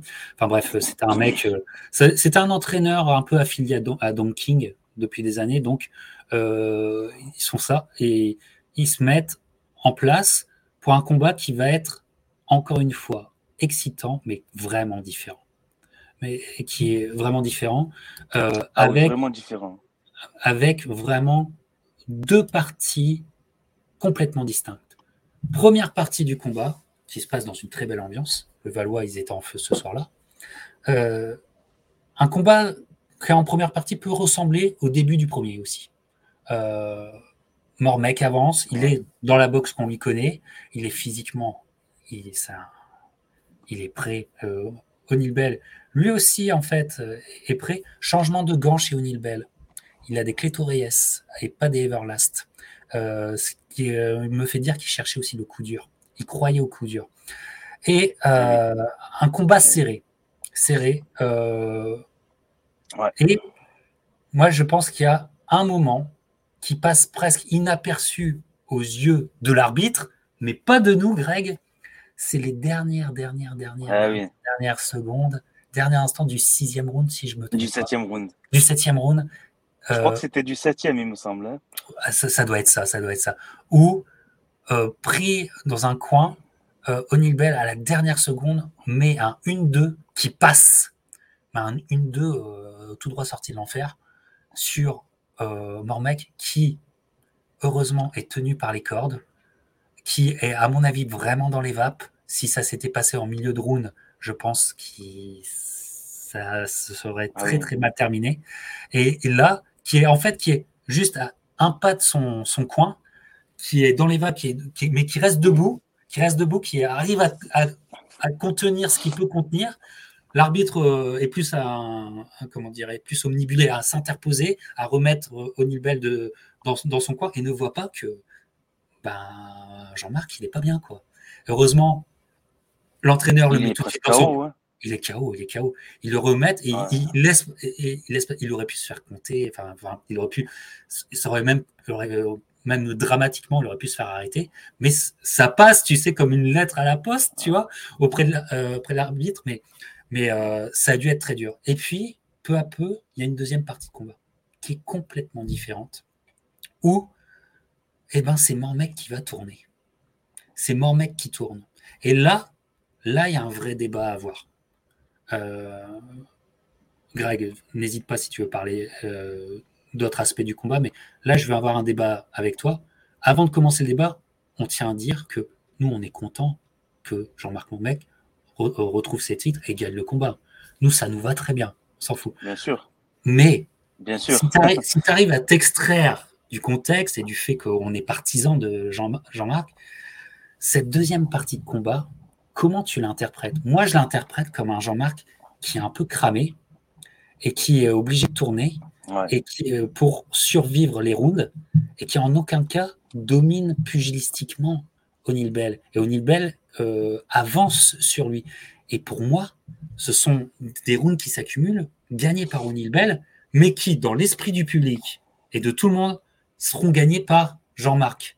Donc, donc, on est content de ça, mais euh, c'est quand même, enfin, deuxième partie de combat qui est, si on est honnête, un peu bizarre, Greg. Mais moi, j'ai toujours pensé justement que c'est ce gauche-droite dont tu as parlé en fin de septième round qui a un peu pétrifié Mormec et qui l'a un peu, qu'il a un peu, voilà, qu'il a un peu pétrifié, qui, l'a bloqué, on dirait, tu vois. Mhm. Après, peut-être que je me trompe. Et par contre, tu disais que c'était dans les dernières secondes, mais il me semble bien que c'était sur le gong, voire un peu après, voire une demi-seconde après le, gong. Hein. Je crois que c'est sur le gong. C'est vraiment sur le, le, coup est lancé sur le gong. Ouais. Ouais, ouais, ouais, voilà. Et euh, non, ouais, ouais, comme tu dis. Euh, d'ailleurs, même le pointage à la fin, il est limite un peu généreux. Moi, j'aurais donné le même pointage, mais en faveur de O'Neill Bell, tu vois. Voilà, Après, ça, fait, ça, fait, des années que j'ai pas regardé le combat. Ouais. Ça fait des années que j'ai, ça fait plusieurs années que j'ai pas revu ce combat. Faudrait que je le revoie pour te confirmer ça. Mais euh, d'après les souvenirs que j'en ai de il y a quelques années quand je l'avais revu, j'aurais donné ce pointage-là, mais pour O'Neill Bell. Euh, O'Neill Bell, ouais. Bah, je suis un peu comme toi, moi. Je suis, un, peu, comme toi. Je suis très heureux que mon mec ait récupéré. Voilà, on s'en fout. On, a eu tellement eu, euh, comment dire, l'expérience de, de, se prendre une cartouche pour nos boxeurs préférés qui n'ont pas la décision que une, pour une fois on l'a pour nous. On va pas s'en plaindre, on va pas s'en plaindre, mais quand même, quand même, et moi, je suis toujours très surpris, tu sais, de, de revivre ce, euh, ce, combat. Je crois que je l'ai revu il y, a, il y, a, deux ans de ça. Et euh, d'écouter, tu sais, euh, la foule, tu sais. Euh, et puis en plus, il y a la version, il y a la version Canal+. Et, mais tu as aussi la version Showtime, parce qu'il s'est retransmis sur Showtime le, le combat. Donc vous pouvez retrouver la version Showtime. Et euh, sur la version Showtime, ils sont plus euh, timorés, tu vois, sur le résultat. Mais le résultat, on s'en fout. Eh euh, Jean-Marc récupère ses titres, WBC, WBA. Voilà. Et, et euh, c'est une grande victoire. Et pour la presse française et pour euh, le sport français, c'est une énorme victoire. On a le champion qui est là, le avec deux ceintures, ce qui est énorme. Donc, en fait, c'est super. Bon, O'Neill Bell, l'aura mauvaise. Souviens-toi, il y a une échauffourée à la conférence de presse euh, après. Euh, mais quelque part, combat, il, dans ce qu'il dit, parce que tu sais, il s'invective, mais dans ce que dit Bell, écoutez ce que dit Bell, il n'a pas tort. Il n'a pas tort, tu vois. Et puis aussi, euh, dernière chose avant de continuer la carrière de Jean-Marc Mormec, moi je trouve qu'on a aussi raté un autre coche. C'est que en fait, Mormec Bell, c'était une putain de bonne rivalité. Et que ça aurait mérité, je sais pas ce que tu en penses, mmh ça aurait mérité un troisième combat. Comme on appelle le rubber ah match, ah hein, parce qu'il y avait une histoire. Mm. Parce qu'ils avaient, malgré eux, même s'ils ne pouvaient pas se saquer, ils avaient créé une histoire. Et euh, j'aurais vraiment voulu voir un troisième combat entre eux. Ouais. Et il n'y aura pas. Ah, et puis ça aurait été la suite logique. Hein. L'un gagne le premier, l'autre gagne le deuxième. Forcément, tu as, le troisième euh, derrière, tu vois. Surtout que je pense que c'est un combat qui, autant au niveau des États-Unis qu'au niveau de la France, ça aurait vraiment attiré du monde. Ouais, en France, ça aurait, ouais, ça, aurait attiré euh, du monde, mais j'ai l'impression qu'on voulait, euh, on voulait passer l'obstacle Bell au plus vite, en finir avec Bell au plus vite et passer à autre chose, tu vois. J'ai l'impression de ça. Euh, voilà. C'était un élément dangereux. Hein. Ouais, oh oui, hyper dangereux, O'Neill Bell. Et c'était un sacré boxeur. Hein. Et en fait, ça a été un grand cruiserweight. Jean-Marc a affronté finalement un grand cruiserweight de sa génération. Euh, Père son âme d'ailleurs, Père son âme d'ailleurs, décédé il y a quelques années. Ouais, assassiné d'ailleurs. Euh, c'est une sacrée. Euh, le mec était dingo, hein. le mec était fou. Revoyez ses interviews euh, de cette période-là de Bell, le mec était complètement dingo. Il était un peu thug aussi, je pense. Ah, il était chaud. Il était chaud. Il y, a, il, y a, des histoires, il a quand même poursuivi un de ses sparring avec une machette après, euh, après une dispute. Le mec était quand même très très chaud. Il était du côté d'Atlanta. Et tu sais quoi? Euh, Je parlais avec un mec. Je, je l'aurais pas trop chauffé le mec. Hein. Ouais, et euh, je parlais avec, avec Michael Montero qui est basé à Atlanta. Puis on disait, mais en étant à Atlanta, tu as, des livres à écrire. Je lui disais, il y a Vernon Forest, il faut que tu écrives sur Vernon Forest. Et je lui dis, il faut que tu écrives sur O'Neill Bell. Fait, ouais, t'as pas tort et tout. Mais il me fait Vernon Forest, je suis complètement d'accord avec toi. Mais c'est O'Neill Bell, si je, j'enquêtais, j'écrivais sur lui, ça m'amènerait à rencontrer des gens euh, qu'il vaut mieux pas rencontrer. Là, là, il a tout dit. Ah là, il a tout dit. Hein. Euh, ah donc, c'était un sacré, le O'Neill Bell. Mais c'est une histoire. C'est une histoire. Renseignez-vous, c'est une histoire. Puis c'était un sacré bon boxeur. Truqueur, mais, mais un sacré bon boxeur. Frappeur aussi. Hein. Bah, ouais, bah, il, il donnait pas la, comment, il donnait pas l'impression d'être un frappeur, mais il l'était, comme tu dis. Il l'était vraiment. Il l'était, ouais, il l'était. Voilà. Et donc, en fait, va se passer un truc où, en fait, je me dis qu'une enfin, une belle avec O'Neill belle avec aurait été, euh, euh, peut-être plus intelligente parce que Mormec récupère les titres, mais pour son combat, il est obligé de prendre son mandatory. Et son mandatory, c'est pas plus simple que Neil Bell. Hein, parce que son mandatory. Alors, l'affiche est moche. Hein. Franchement, cette affiche-là, les affiches de boxe française, les amis, il faut faire des efforts. Hein, euh, la France, écoutez-moi, vous avez deux, efforts à faire la ceinture de champion France et faire des belles affiches de boxe. Putain. Voilà, tu vois, qu'est-ce qu'elle est moche cette affiche. Ah, celle-là, elle est ah. vraiment laide, celle-là. Ah, elle est moche, hein, celle-là. Vraiment, euh, le stagiaire, je sais pas ce qu'il a foutu, mais c'est moche. Et, et donc, même lieu contre David Haye, dont on sait que c'est une terreur. Dont on sait que c'est une terreur euh, chez les Cruiserweight. Mais, mais ben, euh, mec, il va pas. il a des, des atouts. Premièrement, on sait déjà que David Hay a de plus en plus de mal à faire le poids faire la limite des cruiserweights, ça devient compliqué pour David Et, lui-même ne s'en cache plus. Et deuxièmement, en 2004, il y a eu douche froide pour O'Neill Bay contre un super boxeur, euh, Carl Thompson. J'en ai parlé dernièrement. Carl Thompson. le chat, The Cat, Carl Thompson, qui lui avait euh, expliqué ce que c'était la vie. C'est-à-dire que euh, le fringant David, le jeune David Hay, et il était allé un peu, comment dire, à plein pot, et s'était cramé un peu tout seul. Et euh, à l'endurance, Carl Thompson avait retourné la situation, lui avait passé le, lui avait passé un arrêt, c'est un arrêt de l'arbitre, c'est pas un KO, mais euh, ça avait été une grosse, grosse défaite en 2004. Bien sûr, il était revenu, il était revenu bien.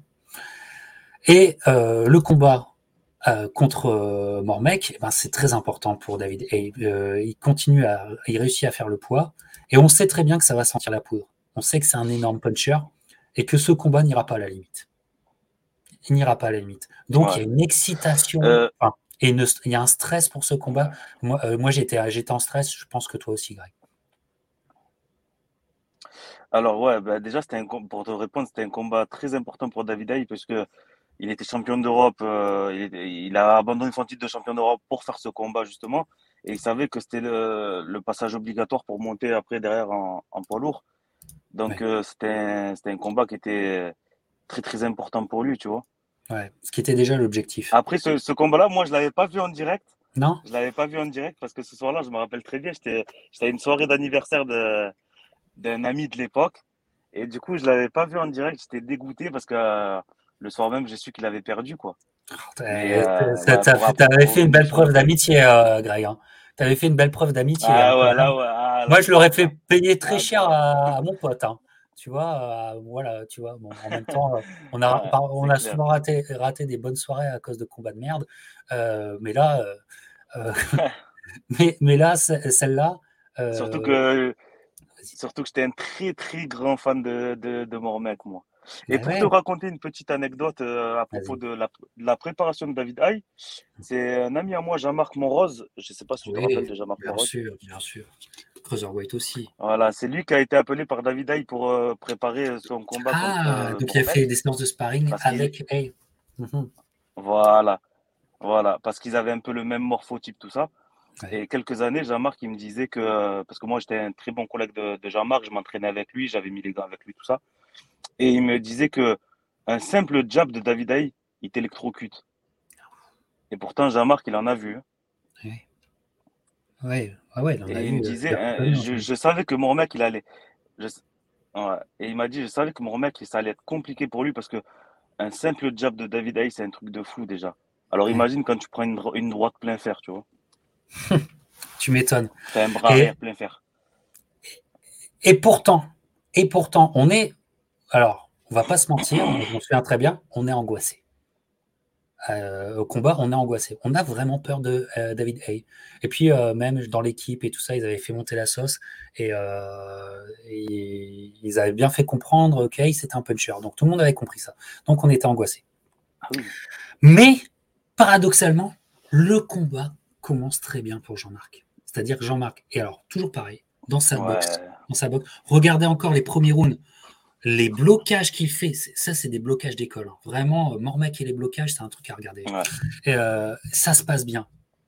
Et de son côté, on a un David Hay auquel on ne s'attendait pas. C'est-à-dire un David Hay qui accepte que les premiers rounds soient pour Mormec et qui boxe Mormec. Et on a certainement l'une des meilleures performances en tant que boxeur de David Hay ce soir-là. Ce soir-là, David Hay n'est pas le puncher qu'on verra le combat d'après, par exemple contre Enzo Macarinelli, il va le péter euh, comme ça. Euh, là, il choisit de boxer.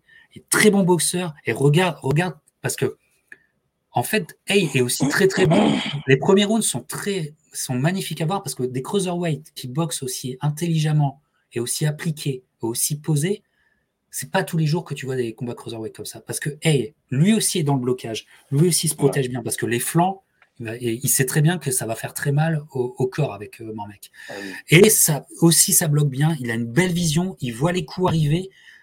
Les choses sont belles, appliquées, propres pendant quatre rounds, mais par l'envie par, le, par la, dynamique que Mormec fait, le, début de combat est pour Mormec. Et le début, et il va même avoir erreur technique de David Hay, Mormec en profite tout de suite, et boum, je crois que ça se passe au quatrième, si je me trompe. Au quatrième. Quatrième, Mormec euh, secoue et fait trébucher pour un knockdown euh, David Hay. Et là, on se dit waouh, waouh, c'est ça. Elle lui était presque la lumière. Hein.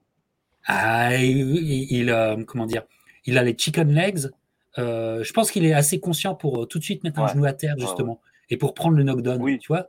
Mais ce qui veut dire qu'il a été sonné. Ce qui veut dire que Mormec, tu le vois, une belle. Ouais, ouais, ouais. Hum.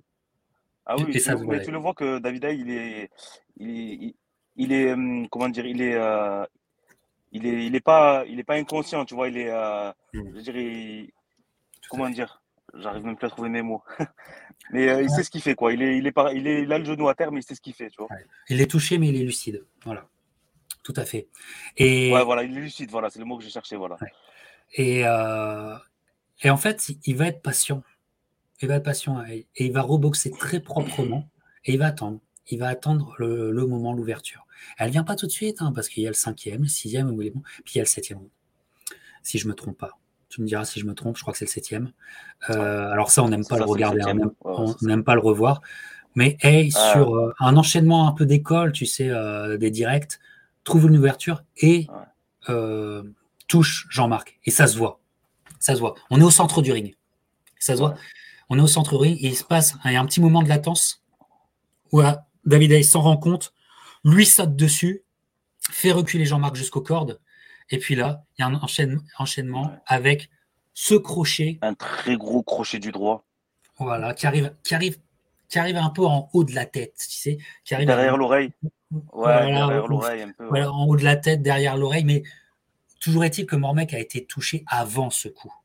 Et que ce coup-là, même mal donné, il est rétibitoire. Et Mormec ah s'écrase pour, ben, pour un chaos, euh, finalement. Et, finalement, un chaos qui, qui finit par arriver. Alors, quand tu dis, bon, quand tu connais la qualité de Hey, tu dis, bon, ben, c'était, euh, c'était écrit. Mais non, en fait, le, le, le combat était. Le combat a montré d'autres choses. Et c'est un peu frustrant parce que c'est un chaos qui arrive très vite, tu vois. à peine il est touché qu'il est chaos. Mais il y avait eu du très bon travail euh, derrière, du, travail champion, qui fera dire, et c'est là où je me dis que c'est un combat de qualité à revoir et encore revoir euh, malgré le crève-cœur que c'est, c'est que Hey aura toujours des louanges à donner à Mormec. Et Hey, il pouvait être dans le trash talk aussi. Hein. Il pouvait, euh, tu vois, il pouvait être de mauvaise foi, il pouvait être dans le trash talk. Mais sur le cas Mormec, Hey a toujours eu le même discours. Un discours de respect, un discours de c'est un, c'est un grand champion ce mec. Il, a toujours tenu ce discours-là. ce, qui, veut dire, pour moi, veut dire des choses. Hmm. Ouais. Est-ce que tu as... Surtout venant de David Day, hein, parce qu'on hmm. le connaît, on sait que c'est, on sait qu'il se gêne pas pour euh, trash talker, tu vois. Donc. Euh. Exactement. Donc. Euh, c'est vrai que pour revenir, pour revenir vite fait sur le combat. Vas-y. C'est un peu un combat que, comme je te disais tout à l'heure, que je, que je compare un peu sur certains points au premier combat contre Nilbel parce que c'est pas un combat où Mohamed il a été touché plusieurs fois et qu'à la fin il tombe euh, KO euh, parce qu'il s'est fait laminer pendant tout le combat, tu vois. Non, il a eu des moments forts et vraiment une des seules fois où il, où il y a un enchaînement qui passe plein fer, et ben c'est là qu'il se fait toucher, qu'il tombe KO, quoi, tu vois. C'est ça. C'est ça. Alors là, c'est une douche froide pour mon mec. voilà, c'est un gros stop. Et, mais sa carrière est. Enfin, il, en a encore, comme Rookie le dit, il en a encore dans le basement. et en fait, il va, prendre son temps, évidemment. Et puis, il va se réinventer. Je pense certainement pour euh, peut-être en fait euh, essayer de concrétiser un rêve de gosse. Je sais, tu me diras ce que tu en penses, euh, Greg.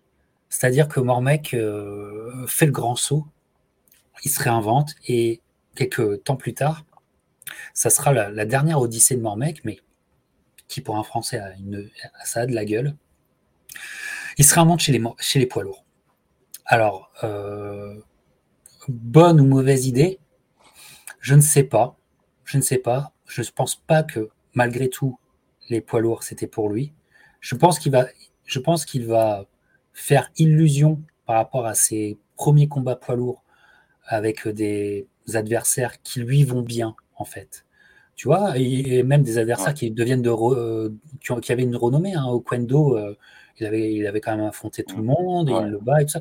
Donc, mais ça, c'est des ah adversaires qui lui ah allaient bien. Clair. Voilà, les adversaires, ses adversaires poids lourds lui allaient bien, mais je ne pense pas que la catégorie lui allait tant que ça. Alors ça, c'est un autre débat. Lui, lui, il le pense pas, mais je pense que moi, en quoi je suis euh, admiratif de Mormec aussi pour ça, c'est qu'il concrétise un rêve qu'on a tous, mais qu'on n'appliquera pas. Tu vois, toi comme moi, on s'est rêvé euh, poids lourd. Tu vois, euh, qui compétitionne. Ah ben moi c'était mon rêve hein, quand je boxais. Ouais, mais oui, je, t'ai entendu le dire une fois et moi c'était pareil, tu vois. Et tout, euh, je me disais même, waouh putain, j'ai allé prendre 5 kilos pour les poids lourds, tu vois. Tu te, enfin, mais, mais pour en ce qui me concerne, c'est que du fantasme, c'est que de la fantasmagorie. Avec Mormec, il concrétise le fantasme, tu vois. Et, et, et ça, je trouve ça, je trouvais ça très plaisant. C'est une belle histoire qu'il nous a proposée c'est une belle histoire qui va, mais une belle histoire qui va aller loin parce que le, euh, le mec euh, va prendre les opportunités et ça va aller jusqu'à un championnat du monde. Cette progression en poids lourd, avant de parler du voyage allemand, Craig, mais cette progression-là, c'est, je crois, c'est trois combats poids lourds avant, euh, on va le dire, avant Klitschko. Trois combats, ouais. ouais. Qu'est-ce que, as en, qu'est-ce que tu as à en, en dire? Ben, Je suis tout à fait d'accord avec toi. Après, c'est, un choix d'adversaire très très stratégique. Et je suis tout à fait d'accord avec toi pour euh, dire que c'est vraiment un choix d'adversaire qui lui convenait parfaitement parce que c'était pas des grands poids lourds, euh, enfin des poids lourds grands de taille. Ils faisaient tous à peu près 1m88 pour euh, même pas une centaine de kilos, tu vois. Donc c'était pas c'était pas un Klitschko. Donc il y avait euh, Fresso Coendo, Madalon et Ibrahimov. Et ouais, non, après c'était des poids lourds qui étaient classés dans le top 10-15 mondial, donc c'était Niveau classement, c'était stratégique, c'était une bonne, c'était un bon choix d'adversaire. Mais je pense qu'il aurait fallu qu'il prenne un poids lourd grand de taille aussi, un mec de 2 mètres pour. Euh, parce que je me rappelle que en conférence de presse ou en interview d'après combat, il disait que il s'est retrouvé face à la montagne qui était Klitschko et en fait, il, il, se disait mais comment je vais faire pour le toucher en fait? Ben ouais, mais c'est là où je comprends pas en fait. Parce que bon alors quant à cette opportunité là, quand tu arrives à travailler, parce que Mormec est aussi son propre manager, c'est pour ça qu'on doit, comment, j'ai beaucoup de respect pour lui parce que euh, faut bien comprendre que le, mec, la plupart du temps, il a, à chaque fois, il a fait deux combats. C'est-à-dire qu'il a fait le combat pour monter le combat et après, il l'a fait sur le ring. Donc, eh euh, je ne dis pas en termes d'épuisement mental et tout ça, euh, le mec est très fort. Le mec est très fort. Mais regarde, avant que le combat se fasse, il, il, il le réalise quand même ça. Regarde cette photo elle est criante, cette photo. Ah oui. Ah, c'est hallucinant. C'est hallucinant. C'est limite choquant une telle différence de taille. C'est limite choquant. Mais toujours est-il qu'on a un Français qui s'engage dans le championnat du monde des poids lourds parce que, euh, parce que Vladimir a la plupart des ceintures et qu'à cette époque-là, en 2012, il y a encore son frère qui a la WBC. Je sais plus. Je crois que oui. Hein. Euh, je crois que oui, parce qu'il est revenu en 2008. Il me semble qu'en 2012, c'était là vraiment à la fin, mais qu'il était encore là. Ouais. Hein, c'est ça. Donc, ils vont remplir un stade en Allemagne, hein, parce que euh, Klitschko remplissait les stades en Allemagne. Et c'est un combat, à mon avis, ouais, qui, alors lui, qui est le plus crève-cœur de tous parce que c'est un non-combat. Mais il y a l'avant-combat ah ah Il y a l'avant-combat. Parce qu'il y, a un choix de la part de Mormec, tu te dis, ça peut être un choix payant. C'est de prendre Kevin Rooney avec lui. Tu te souviens de ça? Eh oui. Eh oui. Parce que ce combat a été reporté. Il a été reporté. Et pour la première date, il a Kevin Rooney avec lui. Apparemment, Rooney, apparemment, le, la relation était plutôt pas mal. Et ils avaient une stratégie. Apparemment, Rooney avait une stratégie pour euh, Klitschko concernant Mormec. Là, tu te dis, bon, ça peut être de l'esbrouf, ça peut être pour vendre le combat, mais ça peut, mais il y a une part de vérité aussi là-dedans. Il y a une part de vérité. Et donc, on était très, très impatient de voir. Moi, moi j'étais beaucoup plus impatient de voir ce que ça donnait l'association Rooney-Mormec, parce qu'il y avait, il y avait un truc intelligent là-dedans, que euh, le combat lui-même. Et malheureusement, euh, Klitschko, en fait, euh, reporte le combat parce qu'il il a, il a des cailloux euh, dans le sang, un truc comme ça, donc il se fait opérer. Calcul rénaux, ouais. Le calcul rénaux, voilà. Il se fait opérer, et là, j'ai l'impression que ce report, la dynamique chez Mormec, qui était une dynamique ultra positive, ça s'effrite. Kevin Rooney s'en va, je sais, on ne sait, toujours pas vraiment les raisons. Ouais.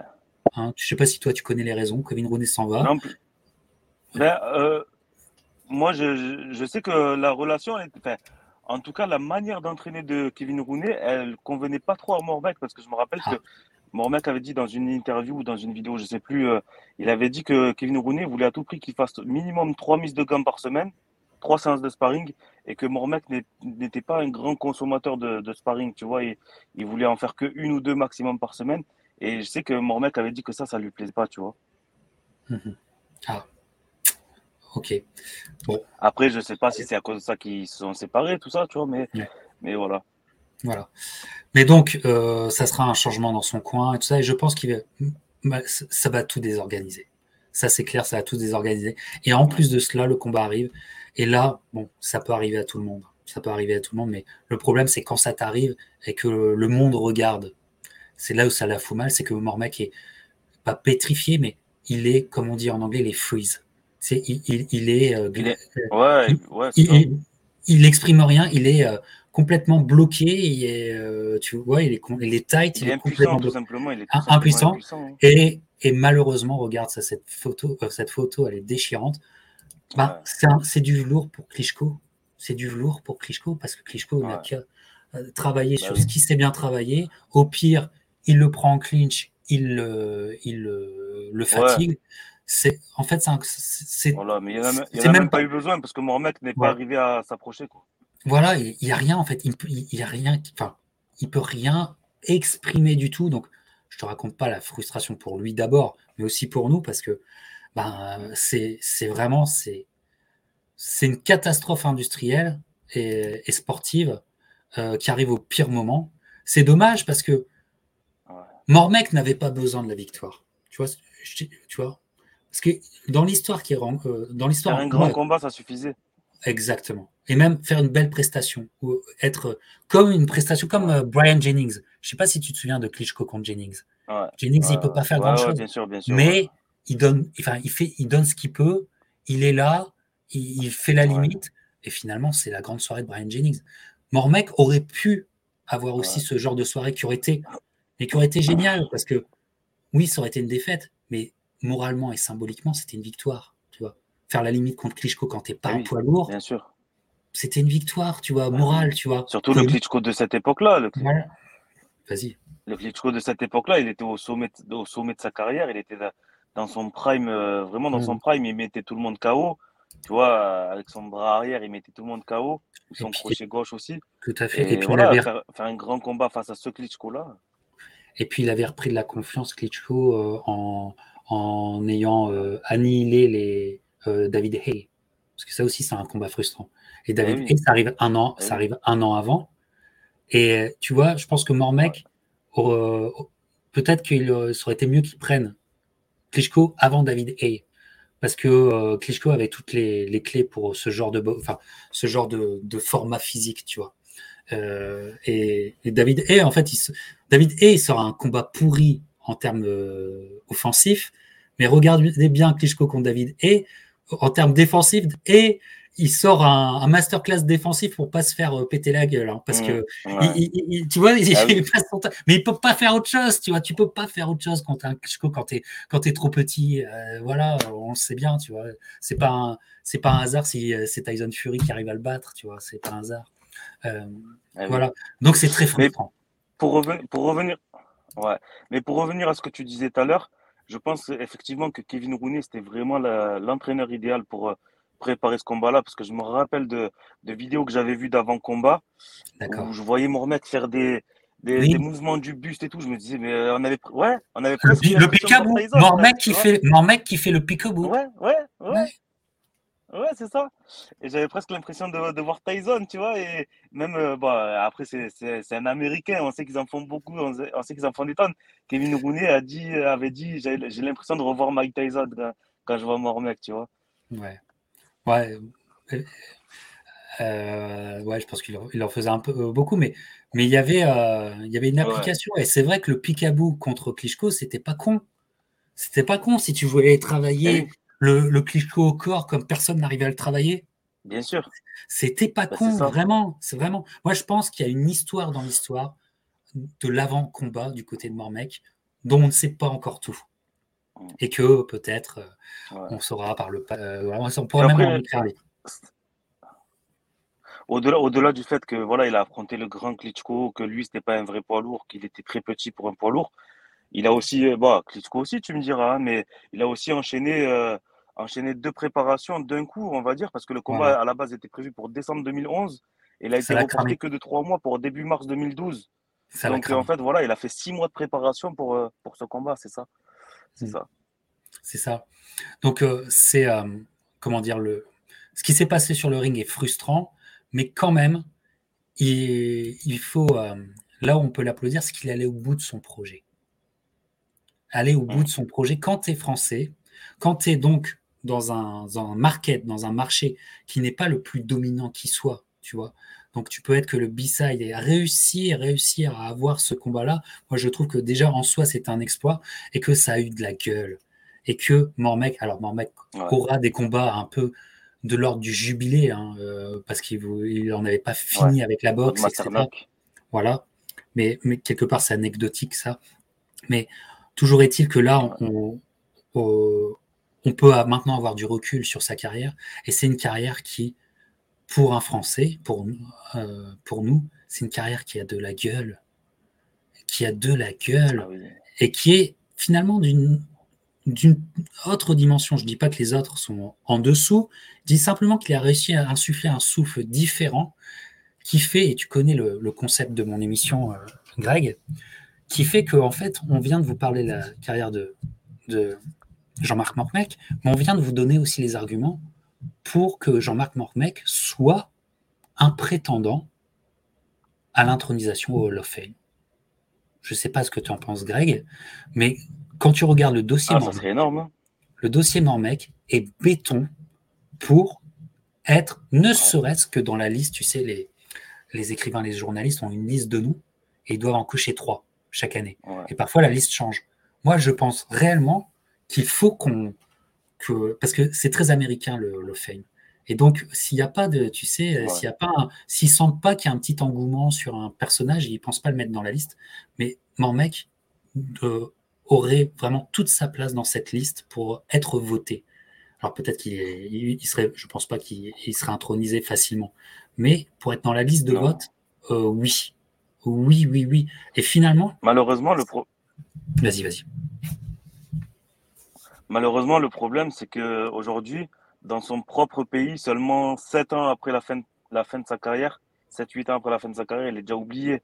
Tu vois, donc euh, je pense pas que les Américains vont penser à lui alors que son propre pays l'a déjà oublié, tu vois. Voilà. Euh, ben, voilà, c'est tout un sujet que je suis content que tu sois avec moi, euh, Greg. moi, je pense que il, faut que Jean-Marc Mormec soit au moins éligible au Hall of Fame parce qu'en fait, il a un dossier de Hall of Famer. Donc, il ne faut pas qu'on s'en prive. Voilà.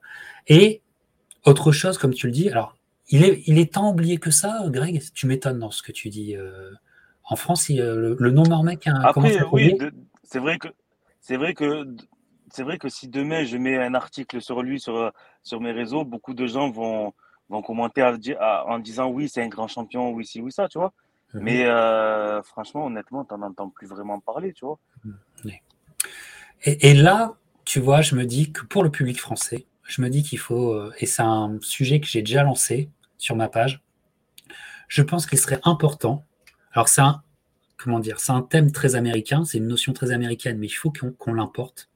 C'est le thème du Hall of Fame je pense qu'il faut qu'on fasse, alors on l'appellera peut-être pas Hall of Fame, si vous voulez un titre français, on peut faire comme les Québécois, le temple de la renommée, mais il faut que la France, la, France de la boxe, euh, érige un Hall of Fame, même symbolique. Moi, j'adorerais y participer, et Greg, il faudrait aussi qu'il participe, parce que euh, en quoi c'est important, c'est que c'est de l'histoire en action. C'est-à-dire qu'on remet au goût du jour des grands champions et on les fait pas tomber dans l'oubli, comme tu dis. Et je pense même qu'il est très important que ça soit la boxe en France qui soit la première à euh, travailler ce concept. et ça pourrait être le, sujet de youtubeurs comme nous, tu vois. Et ça pourrait être l'association euh, de youtubeurs qui, comme nous qui pourrait essayer de monter ça. Je pense que c'est très important qu'on soit le premier sport à le faire parce que tu sais quoi? Tous les autres sports vont s'y mettre. Que ça soit le basket, que ça ah soit le rugby, que ça soit le tennis, que ça soit euh, certainement le, football. Je suis persuadé qu'en France, le, Hall of Fame, le Temple de la Renommée, ça va arriver, les amis. Le Temple de la Renommée français va arriver.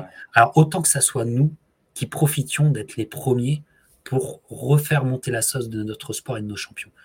Qu'en penses-tu, Greg?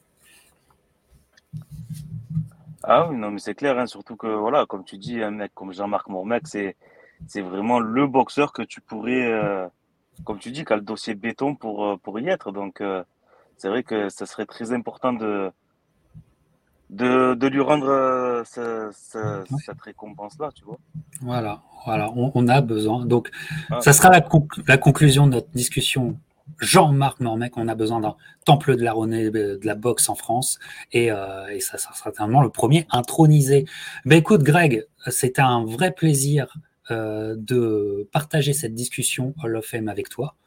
Euh, pour parler de la scène française, ah, parler d'un grand chapitre de la scène française. Greg, que vous pourrez retrouver évidemment sur tous les réseaux. Greg, as-tu peut-être des annonces pour ton public de nouveautés ou de choses? C'est le moment promo. Euh, fais-toi plaisir, il n'y a pas de souci. non, moi, euh, voilà, les gens, ils peuvent, euh, si, s'ils ont envie de me suivre, ils peuvent me retrouver sur Instagram, ceux qui sont sur Facebook, sur Facebook, mais non, sinon, il n'y a pas d'annonce. Et sur YouTube. Et, sur YouTube aussi, euh, Greg. Je me prends pas la tête. Et sur, YouTube, mais je n'arrive pas à être très actif sur YouTube. Mais, mais tu as, ta chaîne et euh, allez voir la chaîne GoBoxing aussi sur YouTube. effectivement. Eh ben, écoute, merci encore pour euh, cette belle discussion. Et puis, nous, les pirates, on se retrouve. Merci à bientôt. Merci à toi, Greg. On se retrouve bientôt, les pirates, pour de nouvelles discussions Hall of Fame et une qui va bah, qui va concerner une soirée de Jean-Marc Mormec. Ah. Où il était en sous-carte. J'en dis pas plus. Je n'en dis pas plus. À bientôt, les amis. Restez branchés sur les réseaux pour Greg et pour le, le Captain. On se retrouve bientôt. Merci, mon Greg.